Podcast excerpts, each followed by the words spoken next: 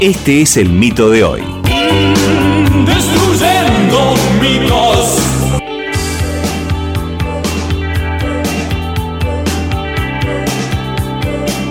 Y el mito de hoy, de hoy tiene que ver con algo que veníamos hablando en el eh, programa anterior. Estábamos hablando de endometriosis y el mito de hoy que hemos encontrado es la endometriosis no influye en las relaciones sexuales. Bueno, si ustedes recordarán, si no han escuchado ya saben que pueden escucharnos por el podcast, pero estuvimos charlando de qué es la endometriosis exactamente, tuvimos invitados, invitadas, que nos estuvieron contando también un poco sobre este tema. Y pudimos dilucidar, pudimos aprender sobre qué era la endometriosis exactamente y un montón de cosas más. Pero básicamente la endometriosis entendimos que viene lógicamente del endometrio y el endometrio es la capa más interna que tiene nuestro útero. Las personas que tienen un útero tienen la capa más interna que se llama endometrio y esta capa se engrosa y se prepara para recibir un óvulo fecundado, si es que ha sucedido, y que luego crezca entonces esa vida durante nueve meses dentro de nuestro cuerpo. Pero cuando esto no sucede, el endometrio cae de nuestro útero a través de qué? A través de nuestro canal vaginal en forma de menstruación, es lo que conocemos regularmente como menstruación. Cuando este tejido, en vez de caer se instala, también cae, pero además se instala en distintas partes de nuestro cuerpo, como por ejemplo en las trompas uterinas, en los ovarios y quizás hasta en otros órganos. ¿Qué genera? Genera que todos los meses, entonces, cuando el endometrio se prepara a través de o por la influencia de ciertas hormonas, empieza a haber una inflamación y empieza a crecer este endometrio. También sucede en las células endometriales que se han ubicado en otros lugares que no es dentro del útero. Muy loco, ¿no? Bueno, y con esto entonces pudimos aprender qué era la endometriosis y es entonces este crecimiento de este tejido fuera del lugar donde debería estar. ¿Qué genera habitualmente ¿Qué es lo que se puede ver en las personas que les sucede esto? Bueno, lo que les sucede es que encontramos una gran cantidad de personas que tienen dolores menstruales, pero dolores inhabilitantes. Eso es lo que charlábamos la semana pasada. Esos dolores no son molestias nada más, sino que de verdad son dolores y cuando decimos inhabilitantes es que hay personas que no pueden, por ejemplo, ir a trabajar por los dolores que tienen en ese momento. O muchas personas piden que sean retiradas del colegio. Y esto es muy importante, ¿no? Porque cuando hablamos del, del derecho que tenemos al trabajo, del derecho que tenemos a la educación, esto también influye. Pensemos, ¿cuántas escuelas están preparadas para personas que menstruan? Y personas que menstruan y tienen, por ejemplo, este tipo de síntomas. O en el trabajo, ¿Tenemos acaso alguna licencia específica para las personas que no... Que, que, tienen estos síntomas y que no pueden ir a trabajar el primer día o el segundo día de menstruación? Bueno, ok, todavía no.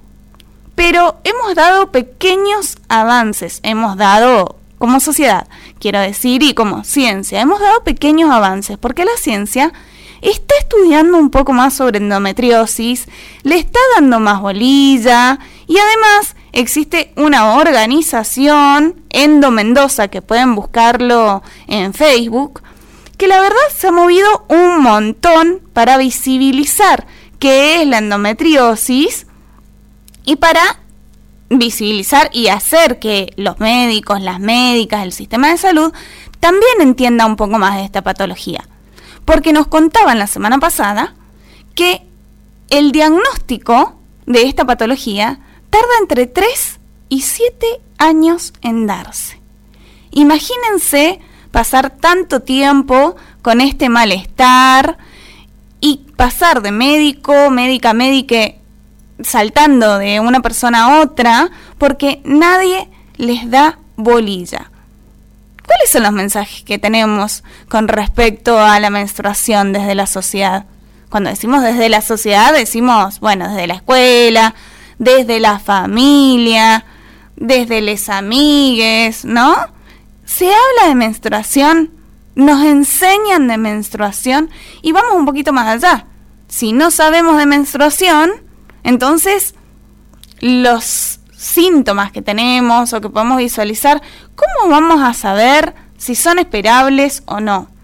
Si ese dolor que yo siento es algo, entre muchas comillas, normal o no lo es. Ok, vamos a saber un poco más dentro de un ratito, porque vamos a seguir haciéndonos todas estas preguntas. Otros de los síntomas que nos comentaban que podemos llegar a tener es un sangrado abundante. Bueno, preguntémonos qué es un sangrado abundante, cuánto. Acá estas preguntas las tenemos anotadas para hacérselas a nuestro médico ginecólogo especializado en el tema que nos va a estar sacando todas estas dudas. Pensemos entonces, bueno, ya sabemos que hay un sangrado abundante.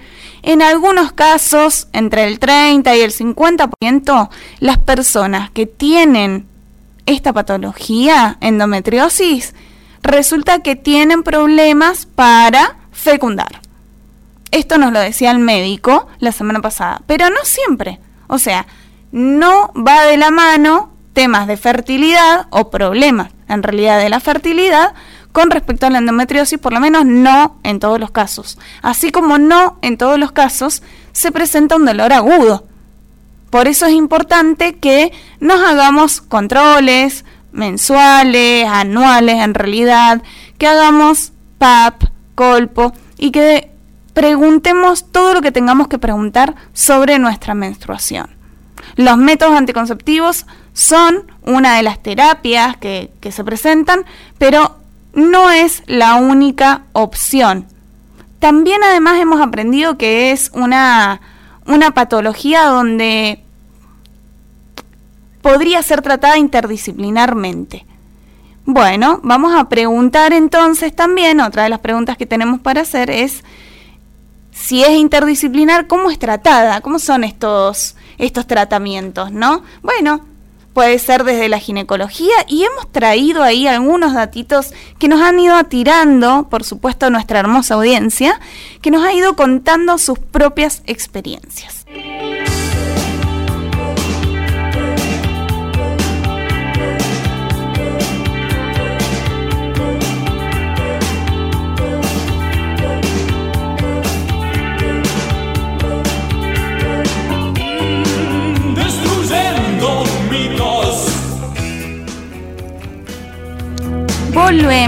En Destruyendo Mitos, la tarde de jueves, la mejor, el mejor día para mí de la semana, la mejor tarde. Venimos a divertirnos, venimos a pasar un buen momento y de paso venimos a aprender y a sacarnos un montón de mitos que bueno, crecemos con estos mitos, ¿no? Ahí Gato Garraza me dice, sí, sí, sí, desde la operación.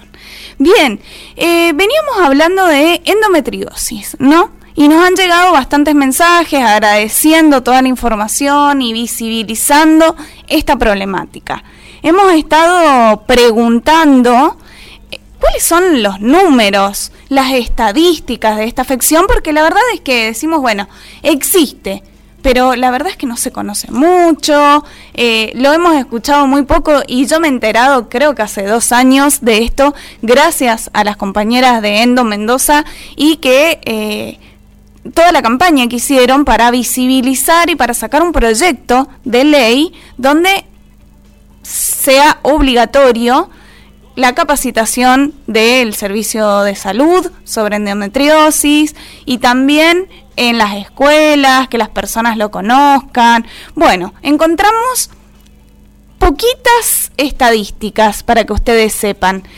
Ellas eh, las sacamos de la página de eh, justamente de Nación. ¿Por qué? Porque la Organización Mundial de la Salud tiene también algunos datos, pero queríamos de Argentina. Bueno, no son datos oficiales, queremos que lo sepan, están en la página, pero nos viene a decir que no hay datos especiales y esto es porque justamente no se sabe mucho todavía de esta patología, pero hay un estimativo de que un millón de mujeres argentinas, cuando hablamos de mujeres también hablamos de personas con capacidad de gestar, eh, en donde la mayoría tiene entre 15 y 50 años de edad que sufre esta afección. Un millón de mujeres, imagínense, que viven casi toda su vida sin diagnóstico, como decíamos en el programa pasado, entre 10 y 7 años, entre 3 y 7 años, para diagnosticar. Increíble. La endometriosis y estos datos que estabas dando vos, que son, bueno, muy reveladores en relación a lo que pasa con las personas que menstruan y que tienen problemas a la hora de, em, bueno, diagnosticar esto que es eh, muy inhabilitante para su vida cotidiana, ¿no? Seguimos en destruyendo mitos. ¿Y ustedes creían que iba a estar solita? Bueno, no. Ahora voy a compartir la palabra con Ana María Vega, que la seguimos teniendo acá, y también con nuestra invitada de honor, que la semana pasada nos quedó muchísimo por hablar, por favor. Con, estamos con Eliana Analía Castellino. Ella es parte de Endo Mendoza, esta organización de las que les contaba recién, que llevó adelante una, una, gran campaña y además presentaron un proyecto de ley. Consiguieron esa ley en Mendoza. Nos contabas la semana pasada, ¿no, Eli? Sí, ¿cómo están? Buenas tardes. ¿Estoy muteado o no? ¿Estoy muteado o no? No, no está, está, está, no, está saliendo perfecto. Ah, es... Quiero contarte que hemos recibido muchísimos mensajes de la semana pasada ahora, agradeciendo que hemos dado esta información, que hemos tratado el tema y escuchándote a vos. Así que mucha gente mandando besos y abrazos y fuerza y además muchas chicas diciendo, qué loco, lo que contaban me está pasando y no sabía qué era lo que tenía. Así que bueno, por lo menos quiero decirte, Eli, que ha sido muy escuchada y nombrada esta semana.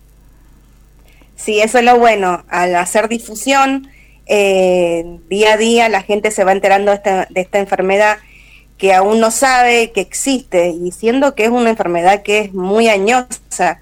Entonces, agradezco a los medios siempre de estar apoyándonos en esta iniciativa, ya que lamentablemente es una enfermedad femenina y como siempre los tabúes en la parte de la menstruación siempre están muy ligados, no, no lo voy a contar, no lo voy a decir y si lo contás a tu entorno amistoso o familiar empiezan los problemas. Así que bueno, les agradezco a ustedes siempre por apoyar esta iniciativa. Gracias, Eli. Bueno, pero hoy día vamos a ir un poquito más allá.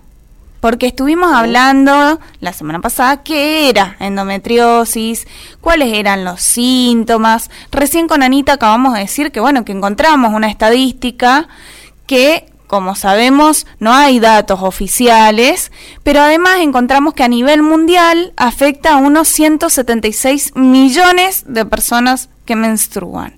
Imagínense, y en Argentina ya habíamos dicho que alrededor del millón de mujeres tiene endometriosis. A todo esto diagnosticada, porque no sabemos cuántas personas no están diagnosticadas y en la semana pasada el doctor nos contaba, el médico ginecólogo especialista, nos contaba que está infradotada, está, está eh, infradiagnosticada. bueno, infradiagnosticada. ¿Qué me pasó? Infradotada. Bien, infradiagnosticada esta patología. Así que imagínate todas las personas que no saben. Sí, Ani. O subdiagnosticada, digo.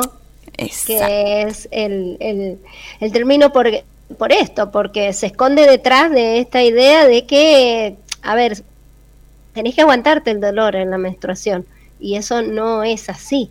¿No? Pero nosotros nos planteamos para el programa de hoy pensar cómo afecta la sexualidad de las personas que viven con endometriosis y Eh, podemos ir específicamente a lo que tiene que ver con los encuentros sexuales, porque la dispareunia, que es el dolor en las relaciones sexuales, es uno de los síntomas que el doctor Pellizas nos decía la otra vez. Pero también hablemos de la sexualidad en forma integral, como lo sabemos, ¿no? Porque también, por ejemplo, si por endometriosis tenés que hacer tratamientos de fertilidad, eso también afecta en cierta medida la forma en que vos te vinculás con tu cuerpo y, vivir con dolor tanto tiempo, vivir con hemorragias tan importantes, bueno, también afecta la forma en que te vinculás con tu cuerpo y eso es sexualidad en un sentido amplio, ¿no? Eliana, ¿cómo, cómo esto lo, lo, lo van atravesando? y más aún teniendo en cuenta que esto va increyendo, o sea, no es que va para atrás si vos no te tratás. Eh, claro, eh, si uno lo, como siempre digo, si uno no, no se conoce su cuerpo, qué es lo que necesita su cuerpo, que te está pidiendo, que le está diciendo, no sabe los indicios, los tips que te está diciendo tu cuerpo, no vas a saber cómo tratarte o cómo poder sobrellevar esta enfermedad. Entonces siempre le digo a la chica, eh, aparte de ir al, médico, ustedes conozcan ustedes, qué es lo que necesitan ustedes como mujer, eh, como pareja, hacia su pareja. Entonces de esa manera vas a saber eh, de qué manera vas a poder tratar y convivir con esta enfermedad, porque convivís toda la vida, por más que se te retire la, la, la, la menstruación, tengas menopausia, eh, lo mismo vas a seguir teniendo ese dolor, esa molestia. Yo, estando con menopausia, sigo teniendo mi, mis problemas de dolor, mi dolor interno siempre permanentemente. Y con mi pareja siempre, eh, la verdad que agradezco a Dios por tenerla, porque desde el primer momento que me enteré que tenía endometriosis, que justamente estaba con él, eh, él me acompañó día a día a poder em, masticarla, sobrellevarla y seguir adelante. No me dejo caer en ningún momento. Y eso es muy importante en la pareja, en la, desde la pareja hacia la familia, porque hay a veces eh, sos incomprendida dentro también de la familia, por más que no tengas una pareja estable. Entonces, eh, no te dicen, no puede ser, siempre está en la duda ante tanto dolor. Entonces, esa es la, impotencia que te da como mujer, que, no te crean que sentí ese dolor. Entonces, como bien lo dijo Ana, eh, no sé por qué la mujer tiene que soportar tanto dolor, ¿por qué? Porque es mujer, entonces no. Y bueno, de ahí empieza una travesía de hablar con tu pareja, tengo endometriosis, le explicas cómo es, qué ciclos tenés, cómo cuidarte, y a la hora de, la sexual, uno se, se va, eh, te va acompañando esa pareja. Es algo, a ver, por lo menos en mi, en, en, mi opinión, eh, es algo muy lindo que vas creando con tu pareja, es, esa, esa mm, relación eh, tan amena y, y que los dos estemos satisfechos a la, al término de esa relación, porque no es lo mismo eh, venir, chavo, listo y me voy, y no, y el dolor tuyo, tu, tu ansiedad, tu necesidad como ser humano, entonces todo afecta. Todos somos seres humanos, tenemos necesidades básicas y bueno, y qué mejor que tu pareja te entienda en esto que es de enfermedad de endometriosis. Qué interesante esto que decís, porque bueno, no está mm, como muy aceptado o en realidad no está muy socializada la idea de charlar con la pareja sobre las necesidades que tenemos también en, en las relaciones sexuales, ¿no? Eh, ¿Qué es lo que queremos? ¿Qué es lo que nos gusta? ¿Qué es lo que no? ¿Qué es lo que necesitamos? Porque también la endometriosis, si algo que tiene, estábamos hablando al comienzo del programa, de que son esas células endometriales que se van a depositar en distintos lugares donde no deberían estar. Y entonces después, con el ciclo menstrual que tenemos hormonal, se va a generar esta, esta proliferación de células y que van a generar sangrado en lugares donde no debería haber sangrado, que eso, esa inflamación, ese sangrado nos va a hacer doler, nos da molestia, nos da un sangrado abundante. Y todo esto, al ser inflamatorio también nos puede molestar en otros lugares, como por ejemplo, y nos puede hacer doler en otros lugares, como por ejemplo en la micción al, hacer pis y también al defecar. Algo que no lo teníamos muy en cuenta y que también nos lo cuenta una de nuestras oyentes, que te manda un beso grande, se llama Yamila. Así que ella nos contaba también de que estos son síntomas que hay que visibilizar y hay que contar porque el dolor al defecar y al hacer pis y al tener relaciones sexuales es también síntoma de endometriosis. Volvimos. Acá estamos en Destruyendo Mitos. Si te acabas de conectar, sabe que nuestro mito de hoy es la endometriosis no influye en las relaciones sexuales. Y para hablar de esto, me está acompañando Eliana Castellino, que ella es integrante de la asociación Endo Mendoza. Pueden buscar esta asociación, organización en Facebook, que ahí tienen un montón de información. Yo así las conocí a través de una campaña que hicieron, así que bueno, mucho amor con estas chicas que tienen, la verdad que mucha garra.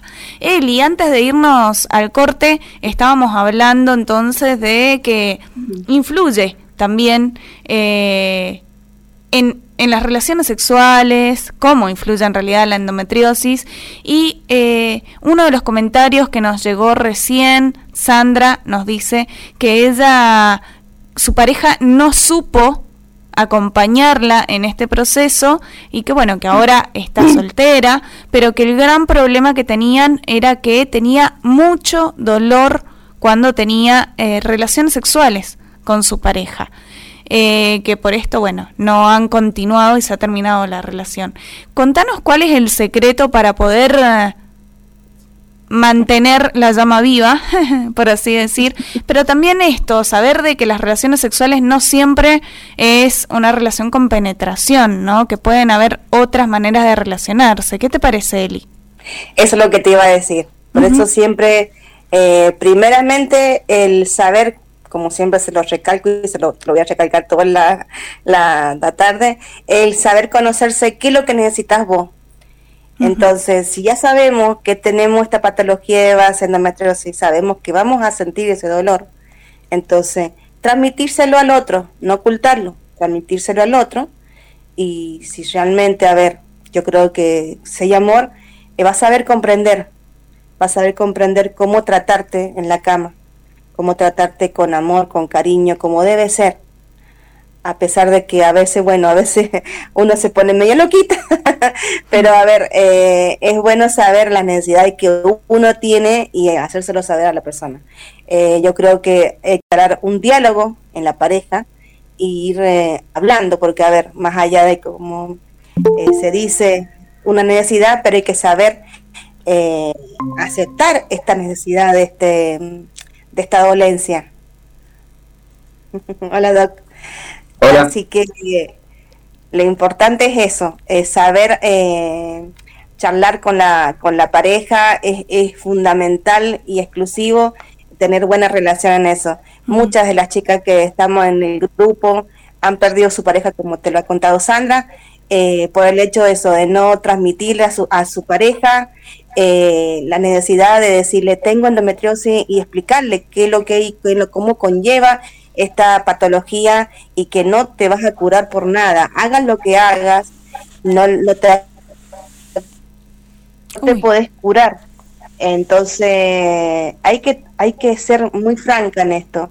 Ya si tenemos la necesidad de, de como ser humano de relacionarnos. Entonces, qué mejor eh, información pasársela a tu pareja y después a tu familia, para que sepan tratarte en esos momentos tan dolorosos que es méjame o cada, cuando te viene. Bien, gracias Eli, muy claro. Bienvenido Matías, Mati te iba a decir, Matías Pelliza. No hay problema.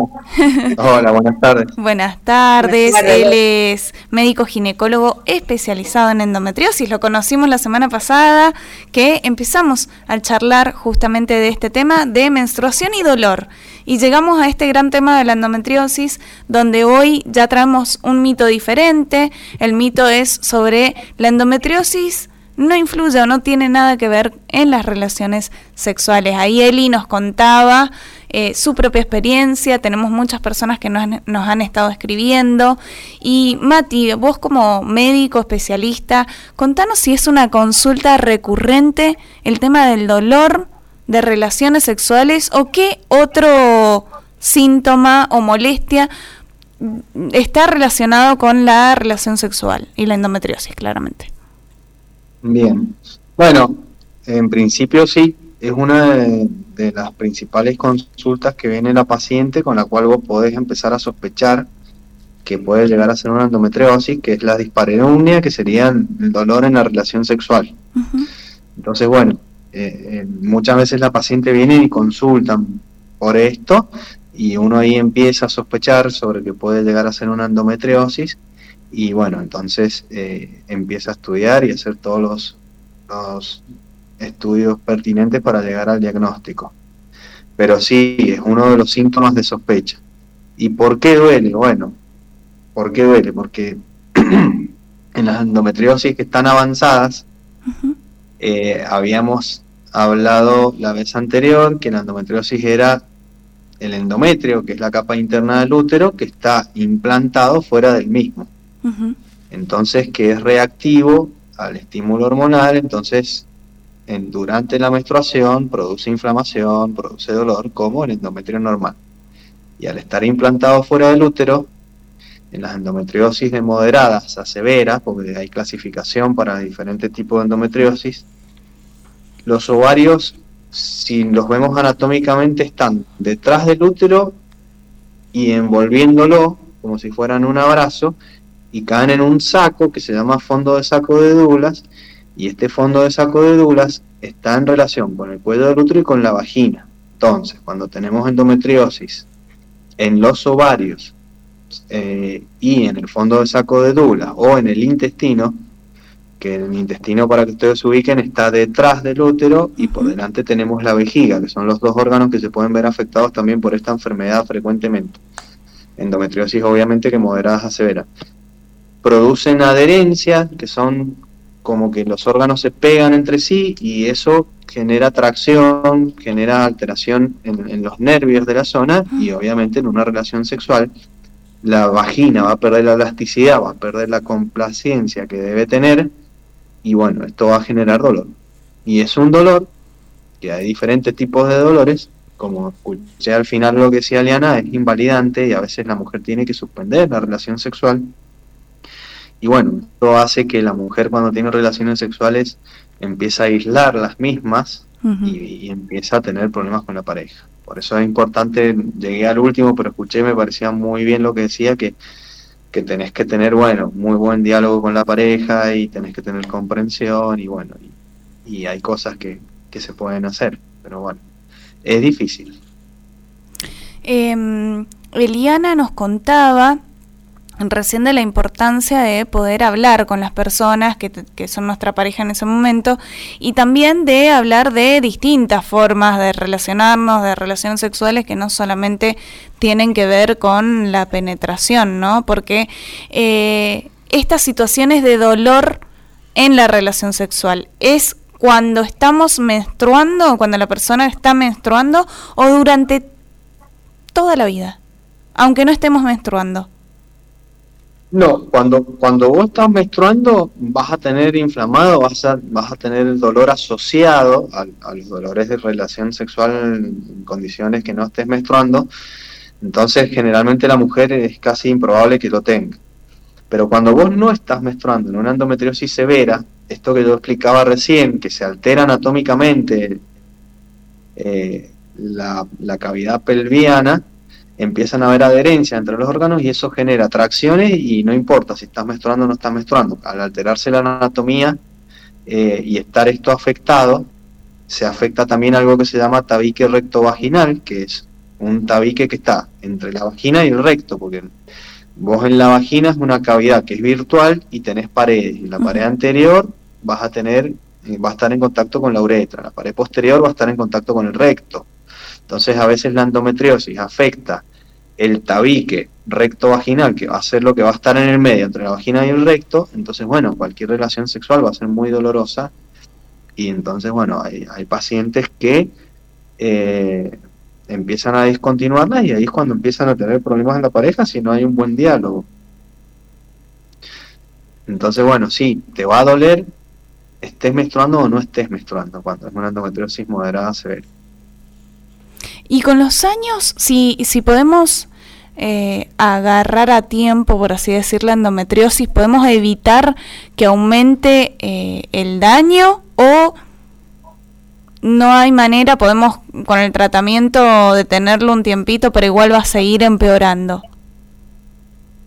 Mira, esto en realidad es depende, dijimos eh, el jueves pasado que esta era una enfermedad crónica, que era una enfermedad inflamatoria y que era una enfermedad evolutiva, tiene su evolución. Bien. Entonces, lo importante para mí es detectarla a tiempo, hacer un buen diagnóstico y comenzar con el tratamiento. Y mientras vos antes comiences con el tratamiento, menos percances y secuelas vas a tener. Entonces, bueno, obviamente que no todas las endometriosis son iguales, pero en una endometriosis que es muy sintomática, no te digo que va a desaparecer la molestia, pero puede llegar a disminuir o por lo menos a ser más tolerable esas molestias mientras vos haces el tratamiento.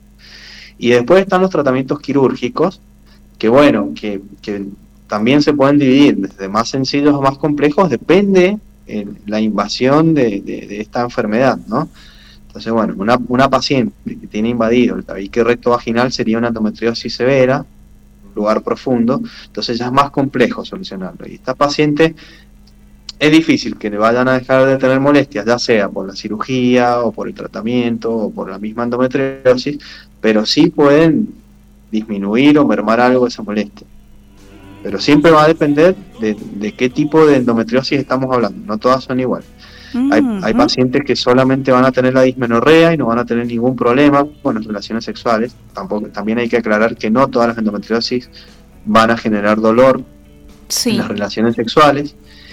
Y hay pacientes que sí, que van a tener dismenorrea, que es el dolor menstrual, van a tener la dispareunia, que es el, la molestia en la relación sexual, que van a tener disuria, que van a tener mientras menstruan dolor al orinar, que van a tener disquexia, que significa que van a tener alteraciones en el ritmo evacuatorio intestinal, o que van a, cuando menstruan, van a defecar sangre, o que van a tener dolores. Entonces, bueno, hay diferentes grados de endometriosis.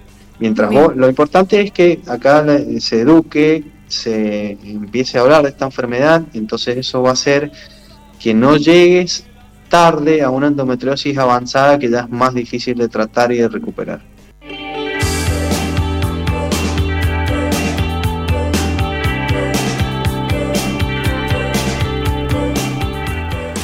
Estamos hablando de endometriosis y su influencia en la sexualidad.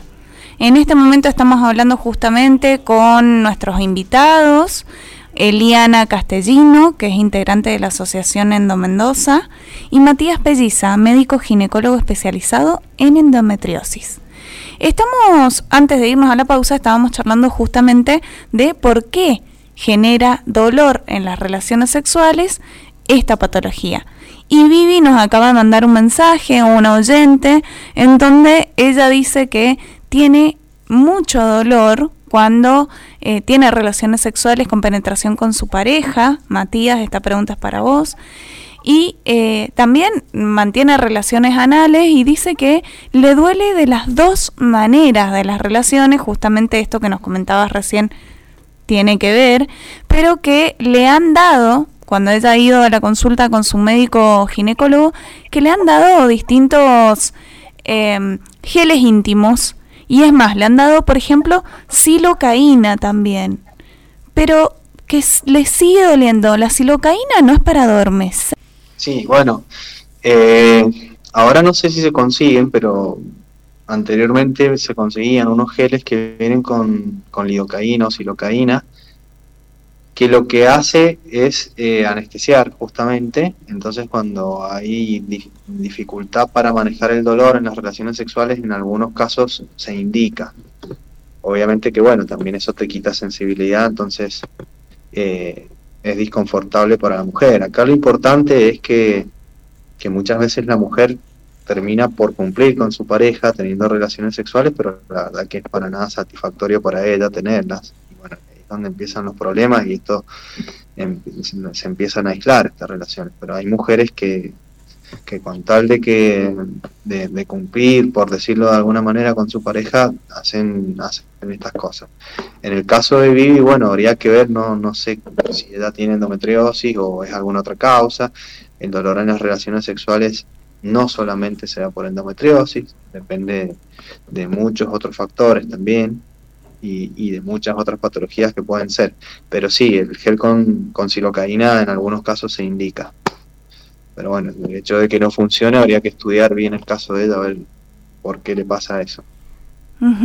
Perfecto, sí, por supuesto. Siempre decimos, la consulta hay que hacerla con especialistas, pero esto está bueno, estos espacios, porque bueno, porque genera eh, llegar con la información y que una persona que nos está escuchando pueda por lo menos tener ahí una mínima respuesta.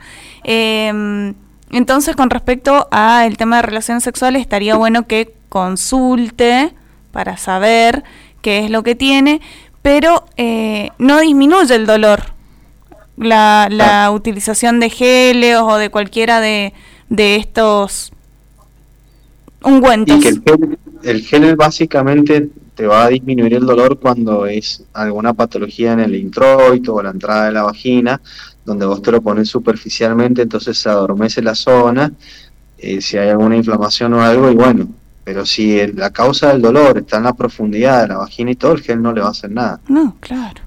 No, y además pensemos, entonces repensemos, ¿no? Si queremos dormir la zona, ¿estamos de verdad disfrutando ese encuentro? También pensemos en que puede haber otras maneras, como recién decíamos con Eliana.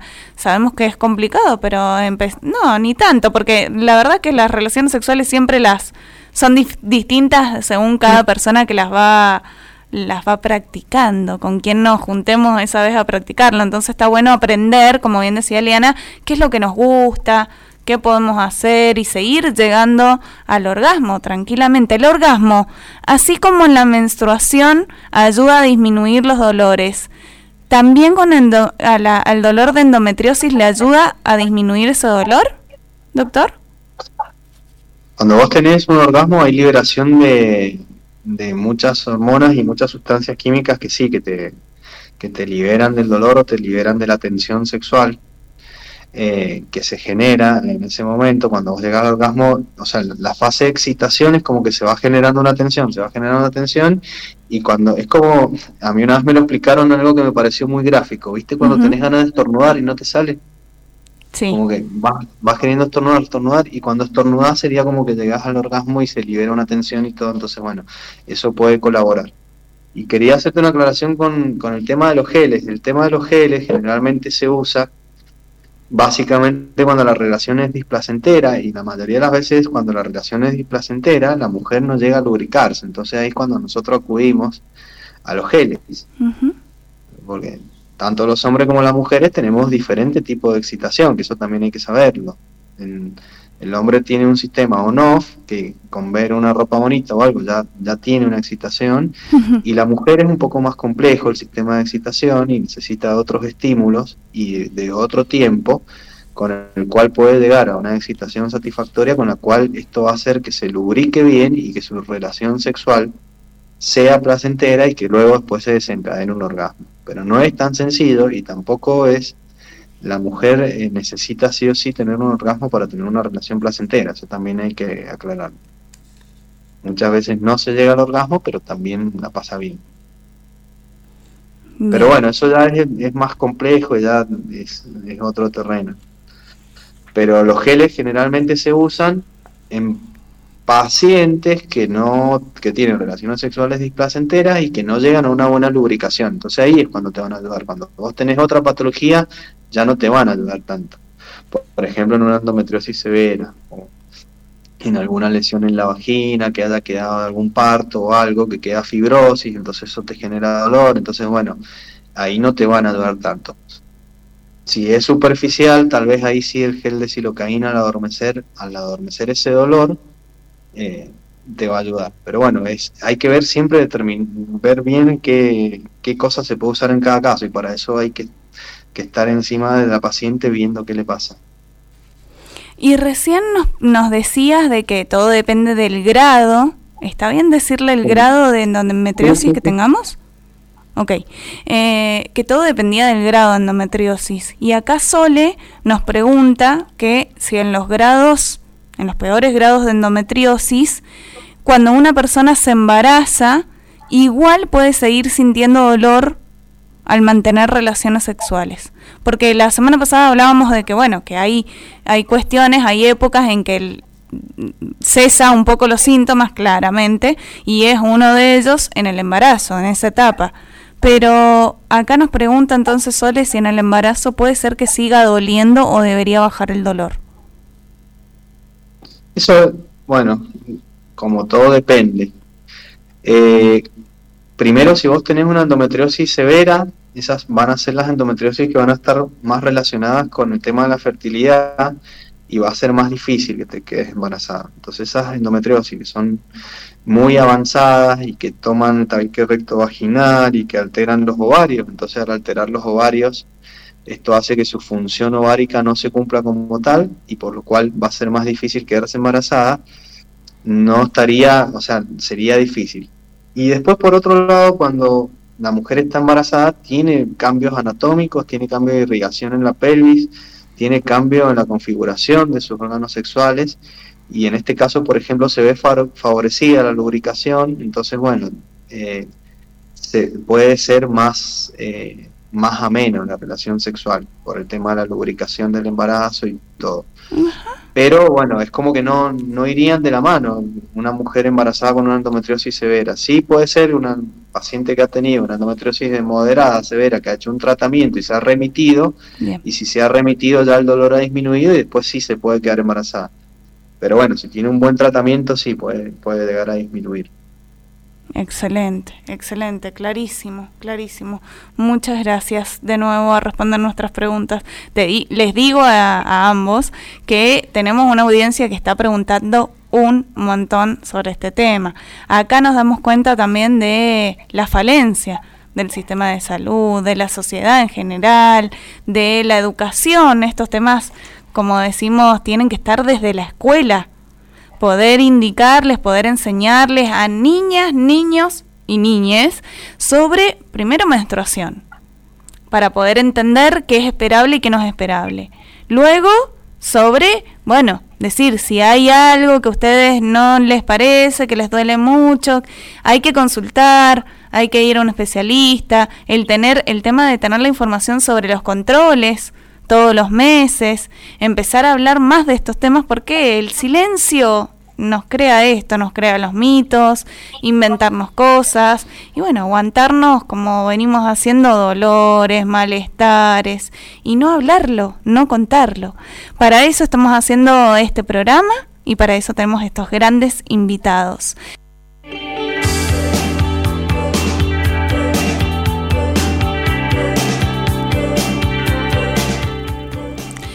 Estamos hablando de endometriosis y otra pregunta que tenemos para hacerles y acá va para los dos, para Eli y para el doctor Matías que nos está acompañando.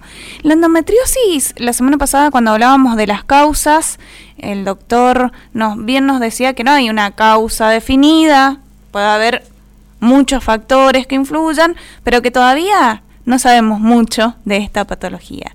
Em, sabemos que entonces es una patología que va a afectar en gran medida a las personas que menstruan, a las mujeres y, personas que menstruan. Entonces también hay eh, en el tratamiento, en el acompañamiento, un, un, tratamiento interdisciplinar, podríamos decirle, O sea, existen distintas personas que van a ir acompañando este proceso. a los dos les pregunto, Matías, no sé si tenés ahí otras especialidades, otras personas que puedan estar eh, en, este, en este proceso acompañando. Sí, obviamente hoy yo siempre digo que la medicina hoy en día antes era, vos ibas a las grandes eminencias, a los grandes doctores, bueno, hoy, hoy eso para mí ya quedó muy atrás y hoy en la medicina se trabaja en equipo. Nosotros tenemos muchas especialidades auxiliares con la cual vos abordás estas pacientes en esta patología o en cualquier otra en equipo y con lo cual siempre es más satisfactorio los resultados. Sí, es muy importante un tratamiento eh, multidisciplinario, donde es muy importante la parte psicológica, la parte nutricional, donde es importante trabajar con gastroenterólogos, con urólogos, si vamos a hablar un poco del tema quirúrgico. Entonces sí, hay que armar equipos eh, y siempre que tenés un equipo es mucho mejor el resultado que se obtiene con el tratamiento de esta paciente y de cualquier paciente con cualquier otra enfermedad también. Qué interesante, qué interesante esto que nos decís. Eli, en tu experiencia, ¿desde qué otra rama o desde qué otro ámbito has, has tenido ayuda o acompañamiento? Eh, la parte psicológica también ayuda mucho y la parte, como dice el doctor, eh, la parte nutricional está ligada con la parte de eh, actividad física. Es muy importante que la paciente con endometriosis no sea una modelo, pero sí trate de evitar alimentos que inflamen la parte intestinal, ya que también eso perjudica al dolor, agrava la, la, sintomatología del dolor, ya sea en un grado 1, 2 o 3 o 4, como lo dijo el doctor. Entonces es muy importante eh, tener eh, todo eso muy en claro. Por eso está muy bueno hacer esto eh, de informar y que la paciente sepa desde el primer momento que tiene un complejo de, de multidisciplinario de profesionales que la van a acompañar, la van a escuchar y la van a guiar para poder tratar esta enfermedad que, eh, eh, ¿cómo se llama? Que la va a llevar toda su vida, por así decirlo, y en su, en su mayor o menor medida el dolor, poder eh, mitigar esa dolencia día a día o mes a mes. Bien, y con respecto a la nutrición, justamente, nos manda mensajes Vivi, que recién eh, nos contaba parte de su historia, y nos dice de que a ella le han, le han dado, por ejemplo, que consuma mucho antioxidante y que evite el gluten. Matías, ¿esto qué efecto tiene en las personas con endometriosis? Bueno, en realidad el tema, como bien lo explicó Eli, Además quería decir que en la fundación creo que te contactan, tienen un buen equipo que hasta yo desconozco porque nosotros ahora estamos empezando con esto de la parte médica y estamos empezando a ver y armar equipos y todo y es algo muy reciente, pero el por lo que tengo entendido en la fundación ellos tienen ya contacto con, nutricionistas, con psicólogos, eh, las, las direccionan a las chicas que asisten a ellas y, y es como que la tiene bastante más clara. Y en cuanto, bueno, lo que vos me preguntabas, eh, también tiene, tiene que ver con lo que dijo él, y como en una endometriosis puede afectar el intestino, eh, el hecho de que vos tengas una alimentación saludable, con la cual no comas alimentos que te vayan a inflamar o que te vayan a irritar el intestino, esto va hacer que eh, disminuya la sintomatología y que mejore, por ejemplo, si vos tuvieras un foco endometriósico en el intestino y tenés una dieta fuera de gluten y, todo eso, eh, eh, va a hacer que el intestino no esté inflamado y que no repercuta en esa lesión en, endometriósica que es la que te va a generar la molestia. Bien. Ahí una de, una de nuestras oyentes nos dice de que está haciendo también acupuntura y que le ayuda a bajar el dolor y que obviamente es paciente con endometriosis. ¿Tenían idea de estas terapias, Eli?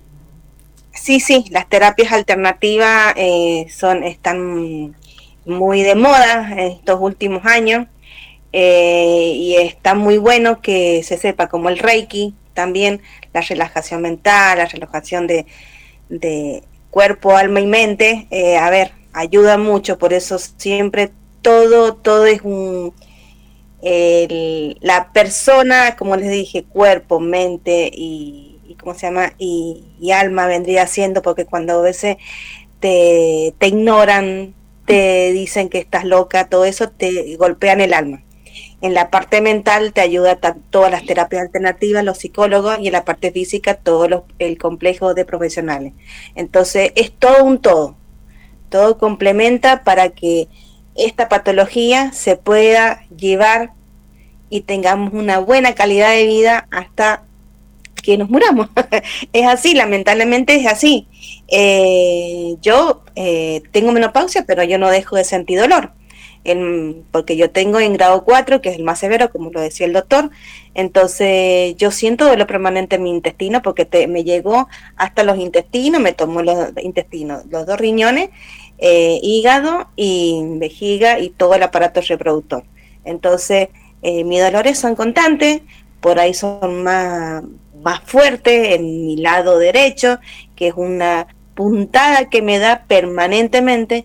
Entonces, a través de respiraciones, hay una terapia alternativa que es a través de la respiración, te ayuda a fortalecer, a, mantener la mente en, tranquilidad. Entonces, bueno, eh, todo, todo es un complejo de alternativas que sí ayudan, gracias a Dios, y está muy bueno que las incorporemos eh, en esto de la salud.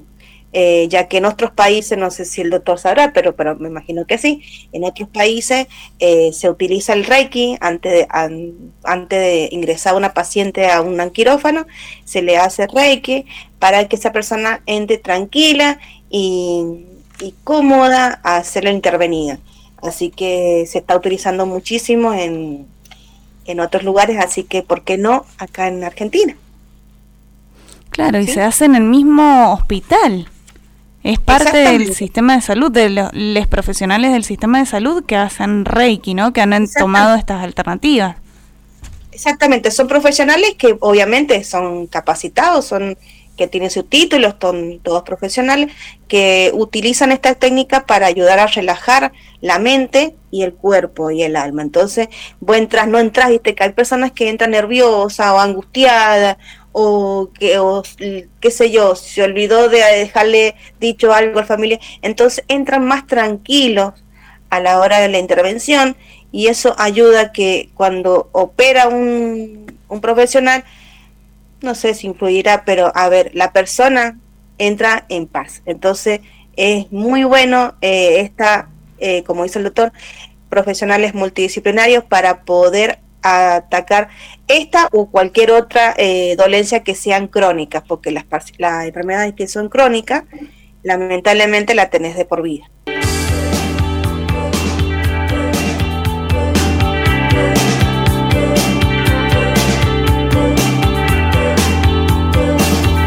Seguimos en Destruyendo Mitos, jueves por la tarde, la tarde más linda de la semana porque nos volvemos a encontrar estábamos charlando sobre endometriosis y cómo influye en nuestra sexualidad. Nos ha llegado un mensaje, acá Vivi también nos vuelve a, contactar para hacernos un comentario y es que eh, uno de los profesionales que la ha atendido le ha comentado de que tiene que ver la endometriosis con otras patologías autoinmunes. Pero Matías, que sos el experto, no es una enfermedad, por lo menos hasta ahora, una enfermedad autoinmune, la endometriosis, ¿no? Bien, el jueves pasado charlamos de, cuál podía ser la causa y de en qué pacientes en qué mujeres podía afectar la endometriosis y dijimos que eh, si bien es, es provocada generalmente por la menstruación retrógrada, que es la menstruación que va por las trompas de falopio y cae en la cavidad, para que se desarrolle vos necesitas algunos factores y el principal es una base genética y después el otro es una, una base inmunológica que permita que esos focos de endometrio invadan, porque si vos tenés determinadas características en la inmunidad, eh, no, no se permite, si no todas las mujeres tendrían endometriosis, que esa, ese endometrio que cae en la cavidad se implante y se desarrolle como un foco endometriósico y crezca. Entonces sí, tiene que ver un poco con la inmunidad y cuando hay esta alteración inmunitaria es probable que esté asociado a otras enfermedades autoinmunes o que tengan alguna alteración en la inmunidad. Bien, Eli, ustedes en la organización, en Endo Mendoza, ¿cuántas son? Alrededor de 500 en la provincia. Ah, un montón. No sabía que eran tantas. Y te hago una pregunta. Eh, ¿Las compañeras con las que ustedes comparten tienen alguna patología eh, así de este tipo que estábamos hablando? Que puede ser lupus, celiaquía eh, ¿Cuál otra, Matías, eh, podemos encontrar o podés encontrar en tus pacientes? Y las pacientes que tienen defecto inmunitario, bueno, depende qué afecte, pero pueden ser pacientes con púrpura, pueden ser pacientes que tengan vitiligo, como bien dijiste vos, la celiaquía, el lupus y, otras enfermedades que, que, bueno, que son autoinmunes. Lo importante acá lo que hay que aclarar es que sí, que la endometriosis sin duda ya está estudiado y está comprobado que tenemos que tener alguna afectación en la inmunidad para que se pueda desarrollar. Exacto. Bien, Eli, perdón. Les hice la pregunta, no sé si se dieron cuenta, le hice la pregunta a Eli y ahí nomás me fui a hablar con el doctor. Así, saltando y cabeceando. Eh, Eli, perdón, entonces vuelvo, vuelvo a darte la palabra para que me cuentes de tus compañeras y si ven esta situación de que exista alguna otra patología en las personas que tienen endometriosis que vos conoces. Eh, sí, muchas de las chicas eh, están, son, tienen problemas de celiaquía, eh, diabetes, eh, bueno, más allá de lo que la parte, ¿cómo se llama? Eh, algunas chicas que han tenido un tipo de cáncer o la piel o algo que ha sido controlado, pero otras que han tenido en el útero y bueno, se ha relacionado con el cáncer y bueno, han tenido que estirparle todo el, útero. Eh, como bien lo dice el doctor, eh, es una patología muy incierta porque todavía no se no se sabe bien, bien eh, puntualmente cuál es el, la causal de esta enfermedad, eh, pero bueno, hay que estar atento a los cambios. Quería aclararte una cosita, em, porque, a ver, hablamos de cronicidad, pero lamentablemente la, endometriosis no está todavía eh, reglamentada como crónica, porque la Organización Mundial de la Salud no, aún no, mm, a ver, basados, basándose en las investigaciones que hay en el mundo, aún no, eh, no la complace, vendría a decir teóricamente, que, eh, que esta enfermedad puede ser crónica. Eh, para nosotras, para todas las compañeras del mundo, creemos que todo esto es algo más que, más que nada presupuestario, porque, a ver, favorecemos a las farmacéuticas. ¿A través de qué? De los tratamientos de fertilidad. Entonces, al tener una enfermedad, ¿a dónde te llevan? A la parte de fertilidad y te hacen gastar un fangote de plata, entonces eso favorece. Si en realidad la pusieran como crónica, deberían eh, aceptar y darnos todo el tratamiento, tanto para tratar la endometriosis y para tratar nuestra infertilidad, si así lo lleva el caso de acuerdo a la, al grado que tenga la paciente. Por eso yo creo que la Organización Mundial de la Salud no la acepta como crónica por ese punto, porque las farmacéuticas son tan poderosas y los estados, eh, eh, ¿cómo te podría decir?, están ligados a esto, porque son multinacionales, entonces eh, favorecen más a las farmacéuticas que a la paciente. Gracias, Eli. Gracias por contarnos esto. Eh, esto es como el cuento del huevo y la gallina, ¿no? No sabemos qué es primero, si, si la enfermedad autoinmune eh, y después la endometriosis o la endometriosis y después la enfermedad autoinmune. ¿Puede ser, doctor, que sea así? No tenemos muchas certezas, evidentemente. Sí, hay, hay muchas cosas que evidentemente todavía no sabemos, que estamos estudiando, pero yo te diría que eso lo podemos decir como que están asociadas y pueden estar asociadas y pueden ir de la mano. Muchas veces la relación no se encuentra o se estará estudiando, pero sí se ha visto que al estar alterada la inmunidad, obviamente no solamente mm, podés llegar a tener endometriosis, sino múltiples enfermedades, tener afectado el sistema inmune o una variable del sistema inmune diferente al, común de las personas va a hacer que vos desarrolles diferentes tipos de enfermedades. Entonces sí pueden estar asociadas. Bien, gracias Matías. Aprovecho porque nos quedan los últimos minutitos del programa y les doy la palabra a ver un mensaje que nos quieran dejar al final para ya ir cerrando. ¿Quién quiere empezar? Mati. Que empiece Eli. Bueno, Eli. Primero las damas. Muchas gracias, doctor.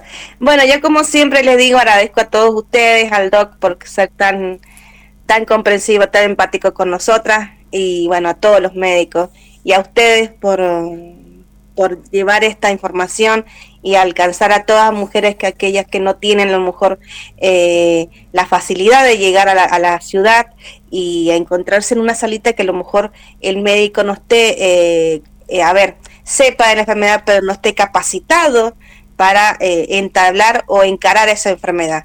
Entonces siempre agradezco a los medios por informar y, informar masivamente a través de la radio. Y bueno, como siempre les digo que nos sigan, Asociación Endo Mendoza, en Facebook, Instagram y Twitter. Y bueno, mi número es 1216-96-6377.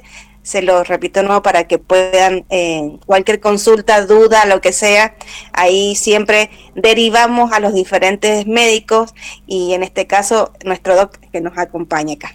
Muchísimas gracias, que tengan buenas tardes. Muchas gracias, Eli. Mati. Muchas gracias. Hola, ¿cómo estás? He retornado. Eh, eh, bueno, no, también simplemente me parece que es muy positivo estos encuentros y, la posibilidad de poder explicar y de, responder preguntas, eh, porque bueno, es una patología que, que muchas veces genera temor, genera angustia genera sensaciones de, no saber a quién recurrir y esto me parece un buen medio para que bueno que la gente empiece a conocer la enfermedad y, empezar a conocer cómo tiene que actuar o cómo tiene que, que acercarse, saber que hay una fundación que lo quiero poner en, valor también, que las chicas hacen un muy buen trabajo y bueno, eso es muy importante porque acá estamos hablando de la enfermedad, pero la parte psicológica es fundamental y a veces es la que más se afecta. Entonces el hecho de tener un grupo de gente que esté trabajando por esto que vos tenés, que vos no sabes qué es lo que es, me parece que es muy positivo. Y bueno, y nosotros de nuestra parte, obviamente, seguir trabajando, seguir estudiando para ser todos los días un poquito mejor y poder brindar soluciones a, esta, a esto que, que se está conociendo ahora y que estamos eh, sumergiéndonos en un mar de dudas y en un mar de cosas que van apareciendo y todo y que bueno, de a poquito, eh, mientras hayan equipos, se van a poder ir resolviendo. Así que bueno, ese es el mensaje que, que, gracias. que es muy positivo esto y que bueno, que las personas que tengan endometriosis sepan que hay gente que está trabajando y que está ayudando para que esto salga a la luz, salga a flote y que cada vez sea mejor los tratamientos y, la contención de la paciente, que es lo más importante. Excelente, gracias Matías, gracias Eli por estar acá, por acompañarnos, ¿no, Anita? Totalmente, les agradecemos muchísimo y manténgannos informadas fundamentalmente de todo lo que se vaya organizando desde Endo Mendoza para poderlo también comunicar. Y les decimos a nuestras oyentes y también a ustedes que este, estos dos podcast, estos dos em, entrevistas, estos dos programas los vamos a subir a Spotify, que es donde nosotros subimos los podcasts para que ustedes lo puedan ir reproduciendo, porque todo lo que se ha dicho en los dos programas de endometriosis creo que ha sido muy, pero muy sólido para poder acompañar adecuadamente, que sea un instrumento de difusión y, de educación, que es lo que se, se necesita. Totalmente. Y si ustedes eh, que nos están escuchando les queda alguna duda, ya saben, se meten a Endo Mendoza y ahí tienen mucha información y además me acabo de encontrar un grupo de WhatsApp. Así que ingresan al grupo de WhatsApp, están los contactos, los contactos y de ahí les pueden dar los datos de dónde encontrar al doctor especialista acá que nos acompaña en endometriosis.